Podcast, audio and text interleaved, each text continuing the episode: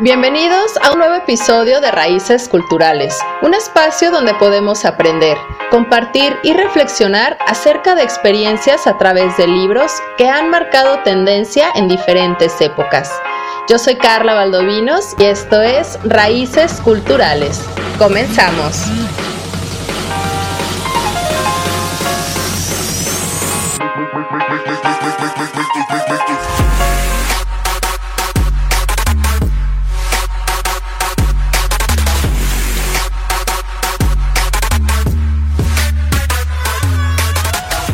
Estimados bibliófilos, muy buen día y bienvenidos a cabinadigital.com.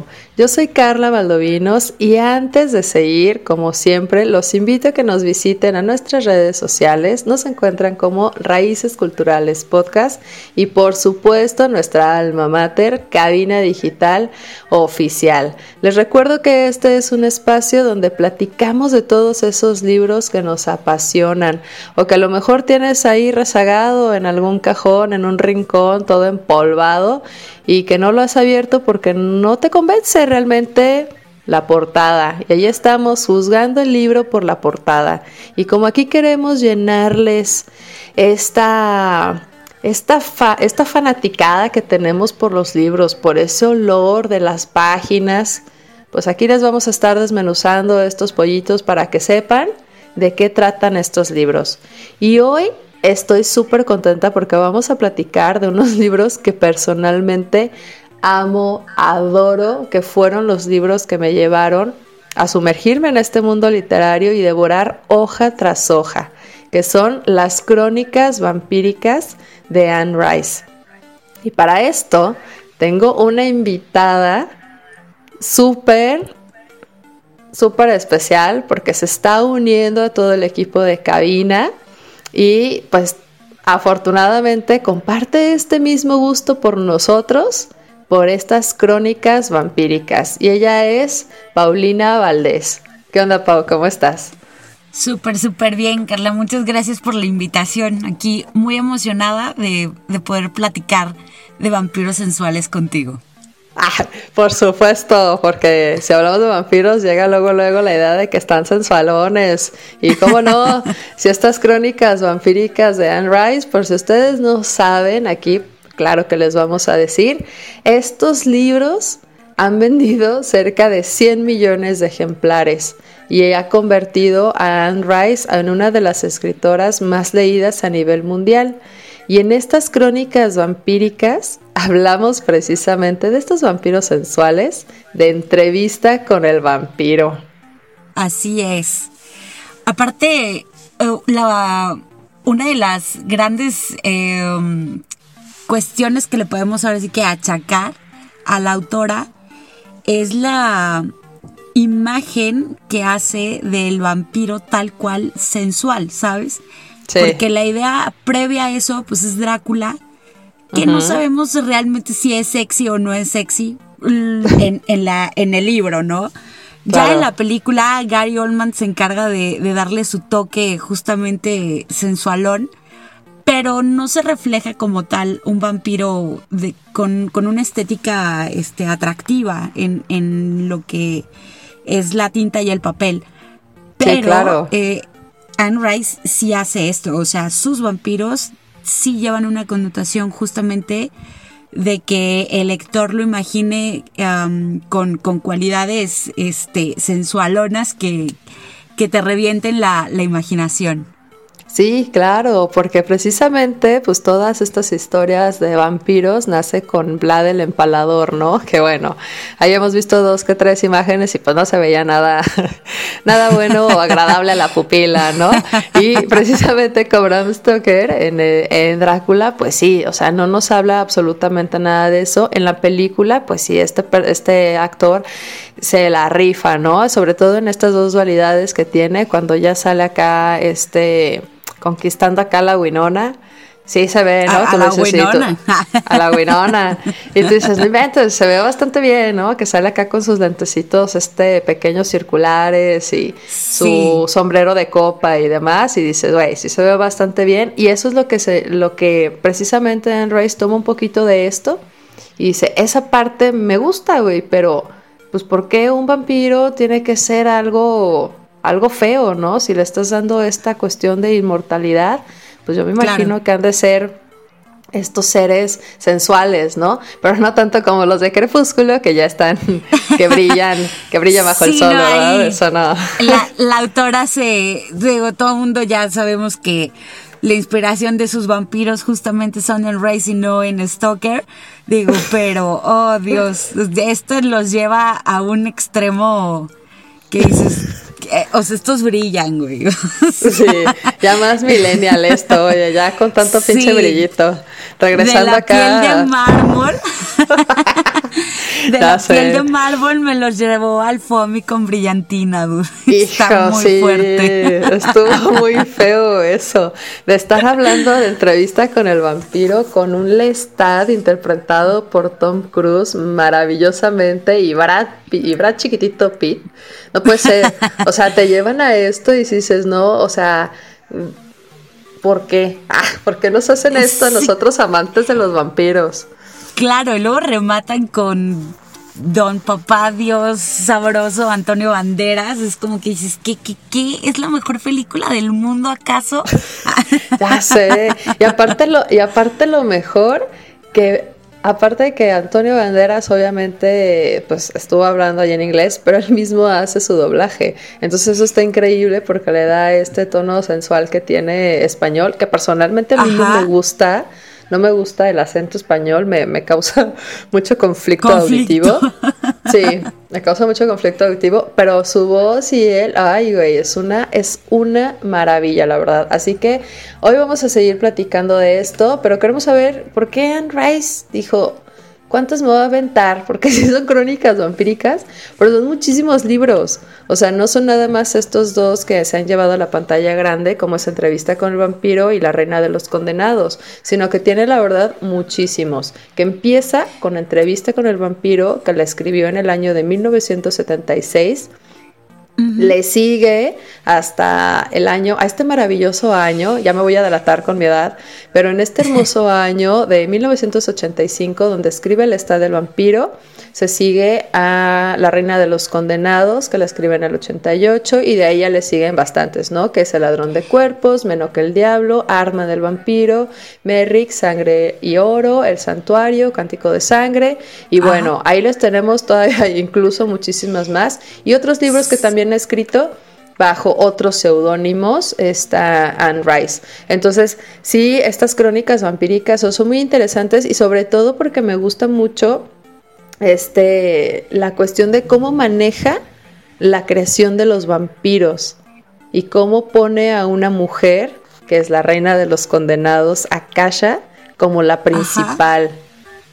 Eso está cañón, porque siempre es como la, versión este, masculina pues. o varonil, exacto. Sí. Sí, es muy cierto. Ahorita que platicaba sobre todos los, los títulos de las obras, una de, también de las cosas que tiene increíble es que su vigencia es hasta los 2000.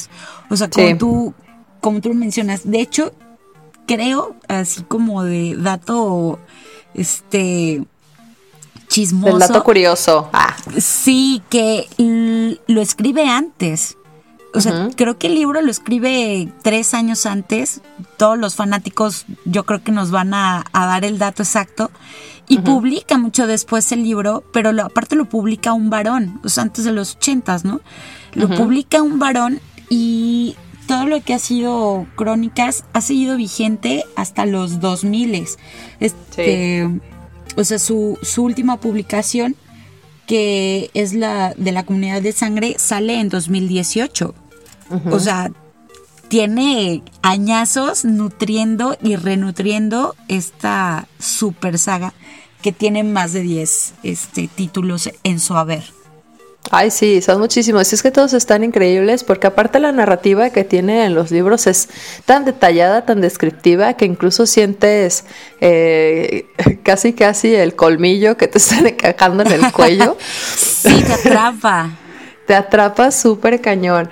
Pero este, vamos a seguir platicando de esto, porque en bueno un poquito más ya de las películas en los siguientes bloques porque en esta pues en esta primera saga que vamos a hacer esta comparativa entre la película y los libros porque si bien sabemos todos los autores pues son muy celosos obviamente de sus libros y quieren que sea exactamente igual, pero la realidad es que en el mundo cinematográfico no se puede hacer tanta adaptación por muchísimas cuestiones que vamos a estar platicando en los siguientes bloques. Así que, ¿qué tal si vamos a un pequeño corte y regresamos? Esto es Raíces Culturales.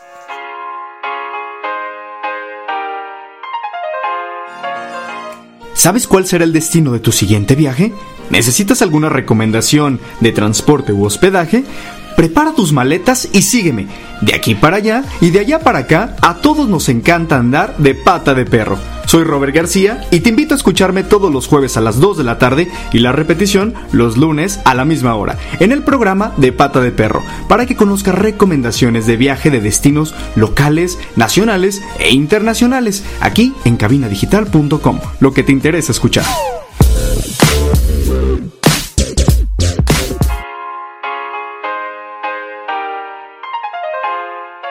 Ya estamos de regreso en Raíces Culturales. Les recuerdo que nos escuchan a través de cabinadigital.com y agradecemos sumamente su preferencia. Y hoy estamos platicando de vampiros sensuales, de las crónicas vampíricas de Anne Rice. Y tengo de invitada a mi compañera y amiga Pau Valdés. ¿Qué tal? ¿Cómo estamos? Aquí muy contento de estar de regreso después de los comerciales. Sí, sí, sí, porque aparte en este bloque está genial, porque ya vimos en el primer bloque cómo fue, de qué se tratan estas crónicas, cómo desarrolla un poquito Anne Rice estos personajes, de que cambiamos de la, de la versión que tenemos de Bram Stoker a esta sensualidad otorgada por esta gran escritora. Sí, gracias. todos sus lectores estamos súper agradecidos. Gracias. Sí, definitivamente.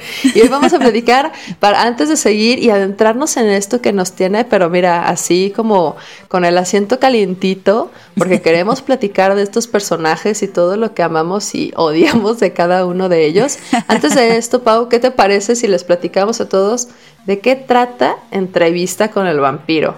Sí, claro. De, ¿Quieres empezar tú? ¿Quieres que yo empiece? A ver, platícanos tú qué recuerdas, porque tú viste un poquito más la película que el libro. Sí, eh, yo me acuerdo que el libro en algún momento lo conseguí y pero yo estaba muy morrita. No tengo realmente todavía el recuerdo, conciencia de, de, si fue algo que pude terminar de leer o no, porque este no era mío el libro. Lo, O sea, era, era de una compañera de la escuela. Lo que sí pude ver en algún momento fue la película, pero tampoco era algo que podía ver porque yo estaba muy chica. Ya después fui agarrando como la conciencia de que de quiénes eran los actores que aparecían ahí. Y tuve oportunidad ya de verla, se convirtió en una de mis películas favoritas. Y después me costó muchísimo trabajo poder conseguirla. Y bueno, este ahorita está el, tema del streaming eh, de las plataformas, pero pues, o sea, de película pirata no la encuentras, ¿sabes? y en Videocentro no era lo así, yendo con el Capitán Morgan en el tianguis y, hola, ¿tienes entrevista con el vampiro? Claro que no, güey, o sea, sacaban todas las de Rápido y Furioso, o sea, ir al tianguis a comprar películas piratas es porque vas a innovar. no porque vas a buscar entrevista con el vampiro, güey. Sí, pues es que ya también pues tiene sus añitos de que salió. Sin embargo, es una muy buena adaptación cinematográfica al libro. A mí personalmente se me hace, obviamente tienen ciertas diferencias porque como este cerrábamos el bloque anterior, se tienen que hacer ciertas adaptaciones, por supuesto, para el mundo cinematográfico porque podemos entrar un poco en conflicto. Pero les vamos a platicar un poco qué es.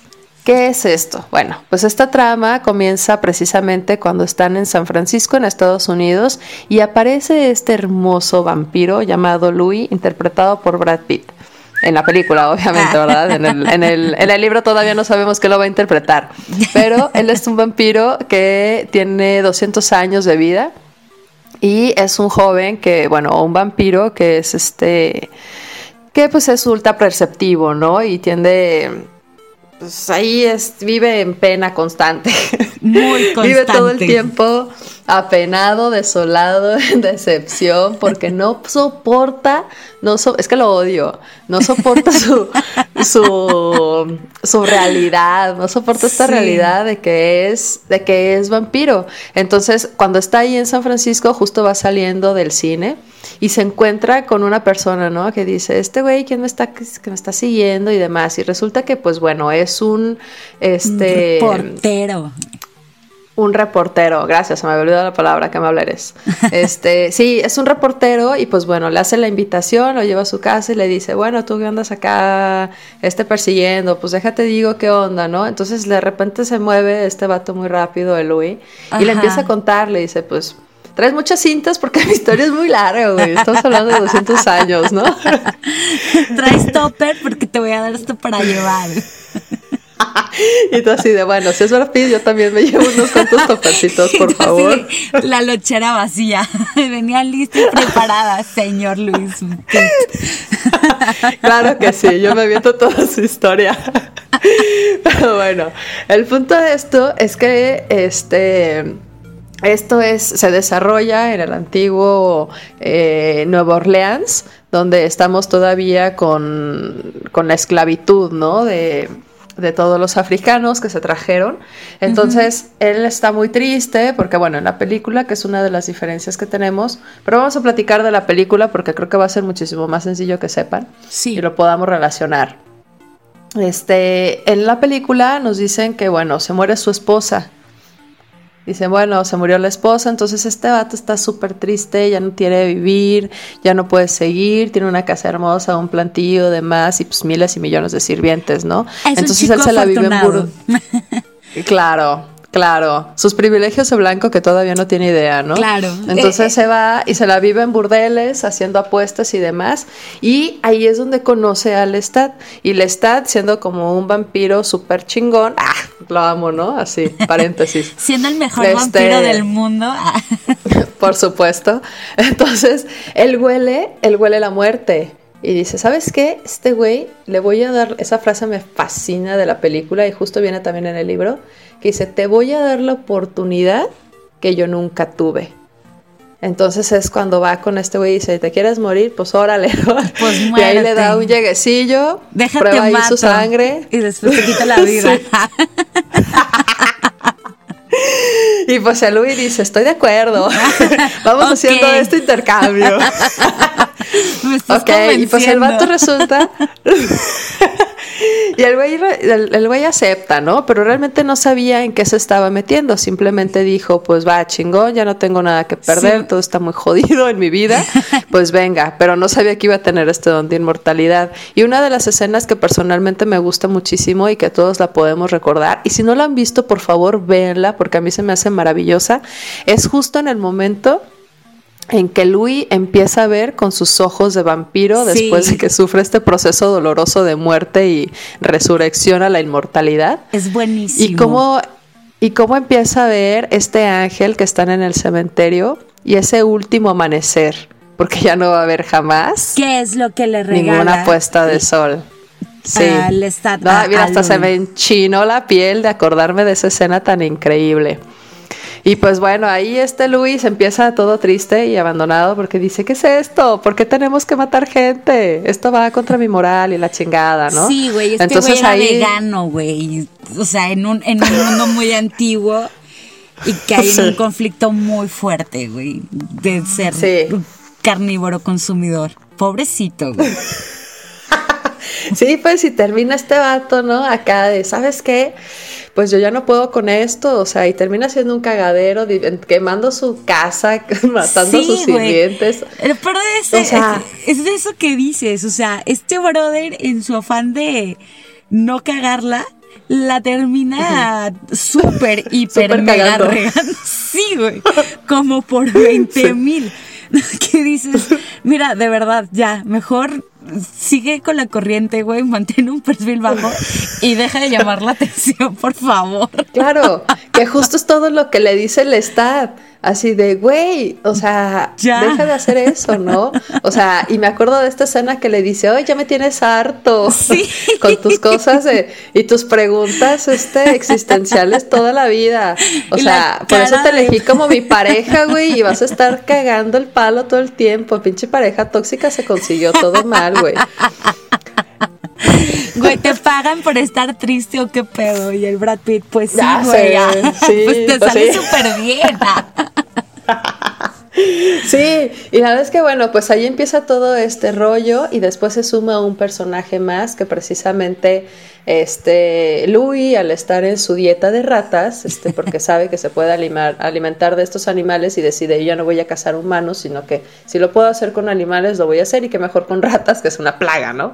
Entonces, empieza, llega la peste y pues bueno, se encuentra con este personaje que se llama Claudia, que para mí es un personaje que es incluso podría, podría sugerir que supera un poco al Star. Porque es creo que en el libro de la fregada. sí. Creo que en el libro sí, y, y, de verdad, digo, el personaje en el libro es, es fuerte, es odioso y está, como tú dices, está cañón. Yo creo que la película, sí, el, trabajo actoral de, de Christine en, en, esa edad es muy bueno. Eh, creo que el guion también es muy bueno, pero siento que le falta. Siento que le falta más. No sé, güey, haber visto novelas mexicanas, güey, para realmente ser una maldita hija de la gadachin, güey. Como se vuelve, güey. O sea, le, le, faltó ver Esparancita, güey. O sea, porque era una maldita, güey. Sí, sí, era una maldita porque por supuesto que hizo una mancuerna perfecta con Lestat. Entonces entra en muchísimo conflicto porque Lestat le regala a Claudia, a Louis, para que se sienta tranquilo y empiezan a hacer una, una, una especie de familia y demás. Entonces todo este tiempo Louis batalla con su existencia vampiresca, con su guapura increíble, con su sensualidad y dice, yo no puedo seguir con esto y entra este conflicto súper cañón que me gustaría, Pau, que en el siguiente bloque nos dijeras, porque te tengo un dato y creo que esto puede cambiar un poco la perspectiva de cómo hubiéramos visto la película a comparación de cómo es en el libro. Y por qué te digo que Claudia para mí se me hace incluso muchísimo más cañón, que el Stark. Va que va, lo platicamos entonces. Perfecto, regresamos.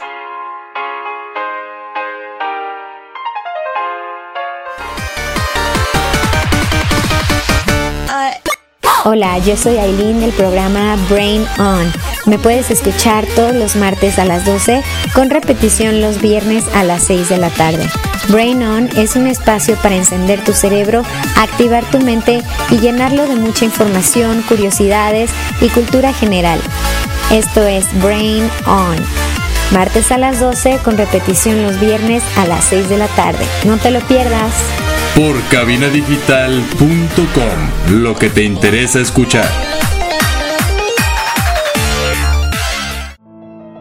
En Cabina Digital tenemos una gran variedad de programas de interés para ti. Tenemos desde terror, salseo, sexualidad y entretenimiento. Sintonízanos todos los días. Revisa el menú en cabinadigital.com y no te pierdas ninguno. Cabina Digital, lo que te interesa escuchar. Déjela, estamos novateándola aquí, pero sí, estamos de regreso ya en Raíces Culturales. Y por favor, preséntate, dime quién eres y qué estamos hablando, Pau. Tranquila, sígale. estamos platicando de este tema súper, súper interesante, de esta obra muy interesante que Gusto pecaminoso de muchísimos, que es entrevista con el vampiro, que es de crónicas vampíricas. Este, entonces, ese es el tema que ahorita nos tiene a todos en el borde de la silla. Así es. Así es, de estos vampiros sensuales que agradecemos a Anne Rice.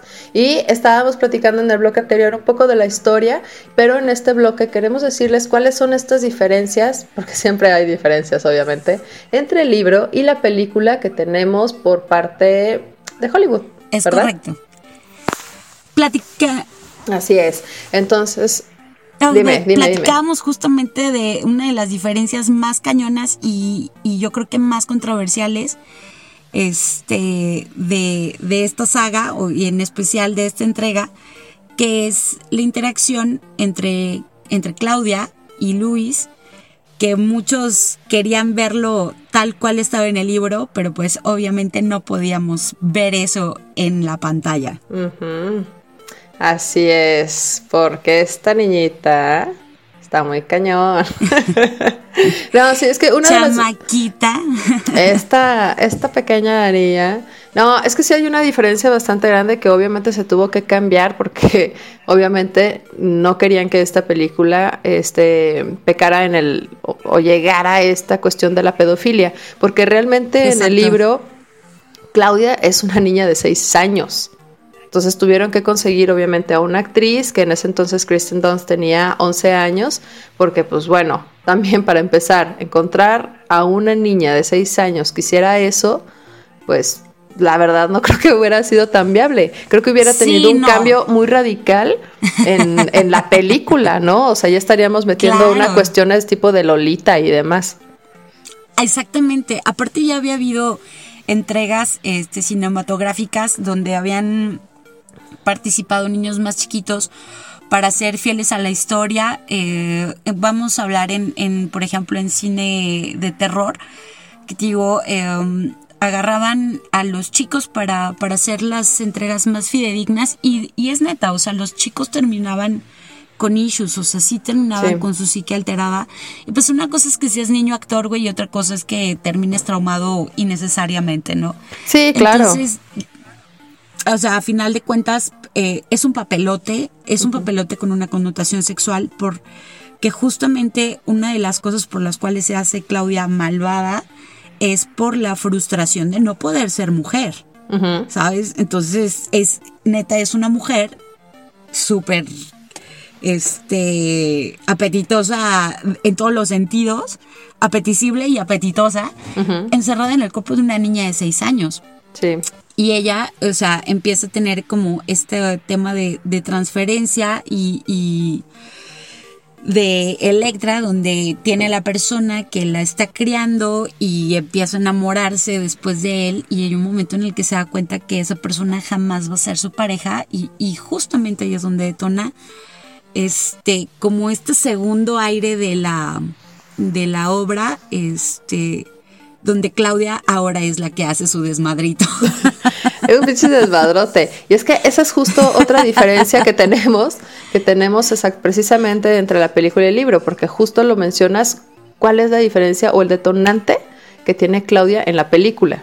Pero la realidad en el libro no es precisamente porque ella no pudiera crecer. La diferencia es que cuando le explican a ella que precisamente era humana, o sea, ella creció pensando que eran diferentes, que vampiros eran una especie y que los humanos eran otras, güey. Entonces cuando le explican que no, que son humanos que se convierten en vampiros, ella se enoja porque la condenaron con un cuerpo muy pequeño y ella no tiene la capacidad para convertir a nadie ni se va a poder valer por sí sola. Se siente condenada. Por eso en la película vemos que le pide a Louis que convierta a la otra morra para que sea como su mamá, para ella poder hacer y deshacer a su antojo. Claro, fíjate que ahorita que mencionas la eh, no capacidad que, tiene Claudia para poder transformar a, alguien más en vampiro, es otro de los súper puntasasazos que tiene eh, la autora en cómo se convierten estos vampiros, este, ya que lleva todo un proceso acá de transfusión de sangre donde primero el vampiro le chupa toda la sangre a, ah. la víctima. Menos la última gota, que es lo que deja latiendo el corazón, ¿no? Y después empieza este proceso de inversa, donde el vampiro eh, contamina el cuerpo con, sangre infectada y lo trae al, al, mundo de los ya no muertos, pero este prácticamente por eso quedan como en este estado zombificado o momificado rarísimo, con todas las super propiedades que, que los hacen tan perfectos. Y Claudia no tiene tanta sangre en su cuerpo para poder rellenar a un ser humano completo. Es que es enojo, porque tiene un cuerpo tan pequeño, no, no, es capaz de alimentar otro. Esa es su frustración. Exacto. Y su, y su condena, que dice, ¡uy, maldito! Entonces, por eso es tanto su enojo. Y de hecho, en el libro es una. Claudia es muchísimo más cruel que en la película. Porque ella mata a todo el mundo, o sea, me encanta cuando hay una escena particular en la película, bueno, es que hay muchísimas, la verdad es que casi toda la película, todas las escenas me encantan, pero, por ejemplo, cuando están convirtiendo a Claudia, que ya la tiene pues un poco delirante, que la tienen ya en la casa, que la tienen en cama y que se convierte ya como en esta muñeca que se le hacen los rizos y demás, este, que le empieza a dar, ¿no? Este, le está su sangre, como lo comentabas, para como contaminar otra vez su cuerpo y que se quede ya en ese estado de inmortalidad. Y le termina y, le está dice así, güey, ya, o sea, párale porque estás comiendo demasiado, o sea, ya, ya me estás poniendo en peligro a mí, esta morra. Y desde ahí te das cuenta que va a ser un vampiro muy cañón. Sí. Desde ahí lo sabes. Y la otra escena que me fascina es cuando Ay, no mames. que está tocando y le están dando sus clases de piano, ¿no? A la Claudia. Y empiezan y tiqui, tiqui, y de repente nada más el maestro, ¡pum! cae acá en el, en el piano y llega al estadio. Otra vez mataste a tu maestro. Te he dicho que en la casa no. Y lo recorren y tiran, lo tiran como bulto, güey, ahí, ¿no? Sal, y siguen tocando. O sea, es increíble. porque los dos es así. Y aclaro que al fondo Louis lloriqueando. Ay, ¿cómo es posible que estén haciendo esto? Comamos ratas para siempre, ¿no? Güey, cuando, cuando Lestat quema a, a Luis con Claudia y le dice, sí, así, bien, bien maldito de Güey, o sea, sí sabes que papá Luis, güey, come ratas porque no le ah, gusta comer humano. Esto sí de, güey, qué manchado. Porque qué hemos así al Y la otra así de, no mames, sí es cierto que comes ratas. sí, el otro. Está muy cañón. Sí, la verdad oh, que no quería hablar del tema. Sí, y fíjate que otra de las diferencias que tenía y una de las muchísimas dudas que tenía la autora y que les compartimos también a todos ustedes escuchas es precisamente este personaje de Artman que es interpretado o encarnado en la película por Antonio Banderas. Porque el papel sí está muy chingón. Hace una interpretación maravillosa. Pero en el libro, Arman tiene la apariencia de un adolescente de 17, 18 años. De un Edward Cullen cualquiera, güey. O sea, y ya estás hablando de que, pues no sé, ya cuántos años tenía este vato, ¿no? Cuando fue esta película. Entonces sí se ve bastante grande. No sé, pero sí seguía viendo genial. Ah. Sí, o sea, no, se ve maravilloso y las interpretaciones que hacen, la verdad es que está muy bien. Que incluso al final del camino, cuando Jan Rice ve toda la interpretación, porque obviamente tampoco estaba de acuerdo con que Tom Cruise fuera el intérprete del Stat, que es para mí de las mejores interpretaciones eh, que ha tenido este, este actor porque todos los conocemos nada más como por Misión Imposible, ¿no? Y punto. Y párale de contar. Pero a mí se me hace increíble, la verdad, porque y la diferencia que tenía o la renuencia que tenía esta, eh, esta Anne Rice es porque Lestat es un personaje que va un poco más enfocado al Lestat que vemos en Akasha, la reina de los condenados con sí tiene sus diferencias, porque él, o sea, le está en el libro, te dice que es una persona que es muy alta, que es muy delgada, casi podríamos pensar así como un tipo de Slenderman, si quieren decir, con brazos a lo mejor no tan largos, pero sí muy, muy alto y muy delgado, obviamente con su cabello rubio y sus ojos grises. La diferencia que tenemos en la película de Akasha, la reina de los condenados, es que sí está muy alto, sí es muy delgado, tiene la complexión como lo menciona en el libro, pero no es güero ni tiene ojos grises o sea, es, es moreno y ojo, y este, y ojo café. Entonces sí hay como muchas diferencias en eso y la verdad a mí personalmente esa película a mí no me gustó. Lo que se me hizo hermoso de esa película es todo el soundtrack que hizo Jonathan Davis. ¿Sí se llama así? Sí. Ah, yo dije, yo estoy diciendo todo mal el nombre. Pero es el cantante de Korn, así dejémoslo y está increíble todo el soundtrack. Pero vamos a platicar de esta otra obra que, eh, que nos entrega Anne Rice y Hollywood a través de sus pantallas grandes en el siguiente bloque, porque si no producción nos va a meter un regañado porque ya nos andamos pasando de lanza hablando de estos vampiros Nos sensuales. sentimos producción. Muy bien, regresamos.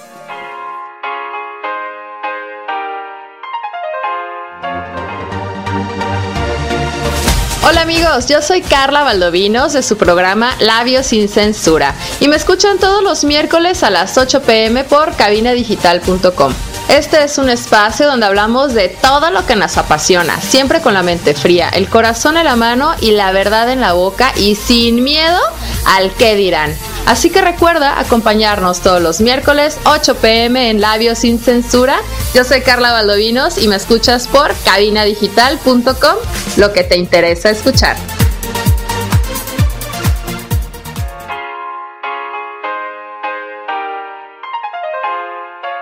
Ya estamos de regreso en Raíces Culturales en este último bloque y es que yo creo que vamos a tener que hacer una segunda parte o tercera o cuarta porque no es el tiempo suficiente, mi Pau, para estar hablando de estas crónicas vampíricas, la verdad. Es demasiada Vamos a historia tener que, que hacer contar. parte dos. Ay, sí, ¿no? Y de todos, no, no puede ser, güey. O sea, yo ya me quedé tan clavada que ya estoy por buscar las películas para verlas acá en modo, en modo clandestino, en modo pirata. A ver cómo las hago.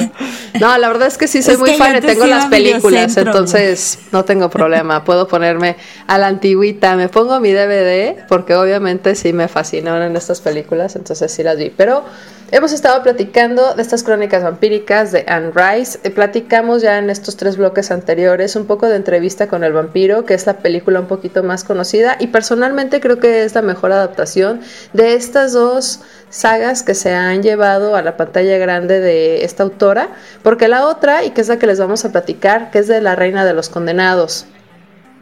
Esta... Que sería la tercera, Sí. la tercera obra literaria. Exactamente, la tercera porque la segunda que sigue es Lestat del vampiro, que la verdad está muy padre también, se los recomiendo porque nos cuenta la historia precisamente del Lestat y nos vamos a dar cuenta que cuando conoce a Louis, pues Lestat no tiene tanto tiempo de vida como nos dan a entender ahí. Entonces la verdad sí está muy interesante y sobre todo de la manera en que se lo llevan a él y se lo raptan a una torre en medio del mar y no le dan la oportunidad que él le da a Louis para convertirlo en vampiro. Ahí se los dejo para que se Dicen- animen. Fíjate que esta- es- existen dos cosas que me encantan. La primera es em, abrir un poco la curiosidad. Sí, vamos platicando de las películas. Acuérdate o que te da coraje y, y ahora ves la película a ver si es cierto lo que estamos diciendo. Pero al no estar platicando tanto del, del libro, este, creo que nace todavía más la curiosidad de que nos animemos a retomar esta lectura, porque es algo que vale la pena. Sí. Y con lo que decíamos de este segundo título, ah, dicen que no se ha hecho porque a la gente neta le gusta tanto que hay mucho miedo de regarla. Sí. Por ejemplo, Anne Rice ah, participa en, en el guion, justamente entrevista con el vampiro para la adaptación a la pantalla, pero la invitación a, a hacer la entrega de, de este segundo título no le entra. O sea, hasta ella misma tiene miedo de que su obra no quede como, como el libro nos hace imaginarlo. Claro, no, y es que tiene muchísimos detalles y la verdad es que la narrativa, y esto es el conflicto que siempre tienen los escritores al momento de que llevan sus libros a la pantalla grande, porque también pasa lo mismo con Stephen King, o sea, es de que, no, espérate, Ajá. ¿cómo estás metiendo ese tipo de cosas, no? Que son estos dos autores que podemos este, conocer un poquito más, que sí hay muchísimos libros y que vamos a estar, muchísimos libros que se han llevado a la pantalla grande y que los vamos a estar platicando en esta serie de libros contra películas. Este, Perfecto. Pero la verdad es que este, este libro del Stat, en verdad, léanlo. eh, Aviéntense estos tres primeros si quieren. Entrevista con el vampiro, Lestat del vampiro y Akasha la reina de los condenados. Y lo que me fascina de este libro de Akasha la reina de los condenados, o esta tercera entrega, es la manera en que nos muestra y nos aleja totalmente de Transilvania, de Vlad el Empalador, de Drácula y le da todo este poder a Akasha. Eso es lo que a mí Sí, se me está- hizo increíble, porque nos lleva incluso Está hasta cañón. Egipto. Exacto. Sí, sí está muy cañón y creo que está este temporalizada en un 4000, 3000 antes de Cristo. Ah, no, no, tengo, no recuerdo el, el dato exacto, pero sí, o sea, esta idea de que es todavía más misterioso, ¿no? Sí. O sea, de por sí pensar en un vampiro transilvano ya, ya tiene un aura intensa y misteriosa. El que sean egipcios es todavía más cañón y más mítico. Sí, Y, just, o sea, y, y se justifica perfecto. sí. Bueno, a mí me encanta también. Sí, y es que también aquí abordan un punto que luego es un poco, bueno, no es un poco, es bastante controversial, porque este involucra el, canabal- el canibalismo.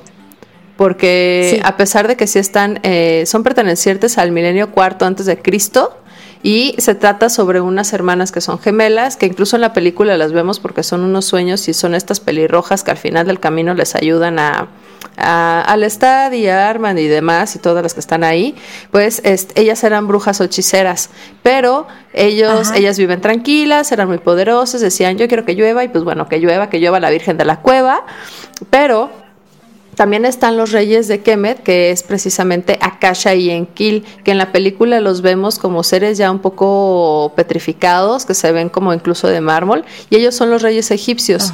Y justo ahí ellos prohíben el canibalismo, pero para un pueblo que está tan alejado, pues eso les resultaba realmente absurdo, porque antes de que esa ley, pues era común que las personas se comieran a sus familiares muertos, porque estaban tan lejos de todo. Era como una especie de tributo, ¿no? Sí, o sea, entonces decían, pues, güey, pues, ¿cuál es el ningún, cuál es el problema, no? Entonces empiezan a negar esto, pero dice Akasha, estoy harta. Ah. ¿Qué onda con esto? Basta ya. No, no es cierto, no. Un día les llega un mensaje a los reyes egipcios que les comentaba. Y este mensajero les dice que se habían escuchado de sus grandes poderes y que querían conocerlas. Pero pues se, se Ok. rehusan totalmente y dicen que no hay ninguna bruja de su familia y que jamás habían abandonado esas tierras. Entonces días después llega un espíritu demoníaco llamado Amel. Llega hasta ellas y pues bueno, este, este demonio pues era bastante grande y bastante poderoso y lleno de ira. Les dijo que pronto ellas iban a necesitar de él. Así que ellas deciden ignorarlo como toda buena mujer y dicen, Claro pues bye, sí. ¿no? Entonces dicen, aquí me quedo al pendiente porque van a necesitar mucho de mí en el futuro, no se preocupen. Me vas a necesitar, malvada. Así es. Entonces, pues bueno, resulta que la madre habla con él, pero luego se burla porque le dijo que podía sacar sangre de los humanos y que le gustaba. Entonces ella piensa que era solo un espíritu y que al que no tener cuerpo no podía saborear nada. Entonces, para demostrárselo, este demonio, Amel, la ataca. Esta mujer fue detenida por los mismos espíritus, pero había sido verdad lo que este demonio Amel les había dicho, que podía sacar la sangre de los humanos. Así que poco después... si ella empieza a afectarse. Sí, empieza, pues la madre cae enferma, agoniza por casi seis meses y cuando muere era costumbre que en el funeral se quemara el cadáver y los familiares se comieran los restos. Como no tenía... Pero aparte ahí Mándame. pasa una cosa muy, perdón que te interrumpa, una cosa muy interesante, ¿no? Que, que, bueno, pienso yo que más adelante es de las cosas que resuelven o, o te cae el 20. Son dos gemelas, entonces se tienen que dividir literalmente las partes de la mamá. Y una se come, creo que corazón y otra cosa muy importante, y la otra se come el cerebro y los ojos, güey. Y de ahí también depende en la evolución de la historia cómo el haberse comido cada cosa le da un... No quiero spoilear. No, lo, No, tiene- lo mejor tienen no, que leer. no Vamos a ver cómo lo dicen en la película. En la película realmente se trata, hacen una mezcla un poquito entre el estado del vampiro, entre este libro y la reina de los condenados, hacen un match, por eso es un poco como rara, porque es cuando el estado despierta y dice, ya estoy harto de vivir en ultratumba, de haber estado enterrado tanto tiempo bajo la tierra, entonces venga con todo y se hizo una rockstar, super cañón, entonces empieza con su música, con su como es tan poderosa porque precisamente pues es un vampiro despierta a Akasha. Entonces empieza a ser un relajo interminable porque Akasha lo quiere como su compañero. Pero Akasha está estuvo tanto tiempo dormida que incluso hay una escena en la película que Akasha ya está despierta, le concede muchísimo poder al Estad y se ve toda una playa. Imagínense Puerto Vallarta para todos los tapatíos. Imagínense Puerto Vallarta en Semana Santa sin época de COVID. Bueno, en COVID les vale, ¿verdad? Siguen haciendo y seguimos sufriendo con esto encerrados en casa. Pero ah, imagínense eso y toda esa playa, toda la gente de ahí ya fue devorada por Akasha. Era tanta su sed, tanto su, su gusto por la sangre que empieza a hacer esto. Entonces ahí hay una pequeña confusión para el Estado y dice, oh Louis, te empiezo a entender. Porque está, ya está muy cañón. y ahí precisamente conocemos a otro personaje que se llama Marius, que es muy importante a lo largo de la historia, porque se vincula con Pandora, que también es otro libro de Anne Rice, pero también lo vincula con Armand, Arman, así es. Esa que vimos en la entrevista con el vampiro interpretado por Antonio Banderas, pues resulta que ellos son hijos de Marius. Y Marius es un vampiro que viene también por Akasha. Entonces son vampiros muy poderosos. Muy, muy poderosos. Y es toda una saga. La verdad, yo personalmente les recomiendo ah, que hagan su árbol genealógico. Porque pónganse a leer y vean las películas. También, vean las películas, no, pero la verdad es que los libros, y justo queremos llenarlos de esta. Eh, que se queden con estas dudas y que se con esta intriga para que en verdad desempolven los libros. El hábito de la lectura es muy bueno, nos ayuda a tener muchísimo más este ve, ya hasta se me olvidó, no puede ser, güey. O sea, lo quiero decir bien y todo mal pero nos ayuda a tener más imaginación, nos ayuda a tener un mejor léxico, nos ayuda a incrementar nuestro diccionario personal. Entonces no nos quedamos nada más con dos, tres palabras. Y aparte lo mejor de todo es que te puedes dar ese tiempo para ti. Dejemos un poco de tiempo la tele aparte, que sí está padre, no estoy diciendo que esté mal. Pero la verdad es que el hábito de la lectura nos va a ayudar incluso a ser muchísimo más creativos en nuestra vida personal. Es correcto. Además ahora ya no tenemos pretextos. Tenemos más tiempo para poder dedicárnoslo a nosotros mismos. Entonces, a desempolvarlos o a empezar a buscar nuevos títulos y qué mejor que estas recomendaciones. Pienso que nos va a hacer la cuarentena más llevadera, ¿no? Sin duda alguna. Y vamos a seguir con estas series de libros contra películas para que vean que los libros siempre son mejores, porque siempre va a haber muchísimos detalles que te va a cambiar por completo la historia que estás viendo en la pantalla grande. Así que recuerden seguirnos, somos Raíces Culturales y yo fui Carla Valdovinos y me acompañó Paulina Valdés. Y nos escuchamos la siguiente semana. Muchísimas gracias a todos ustedes. Muchas gracias.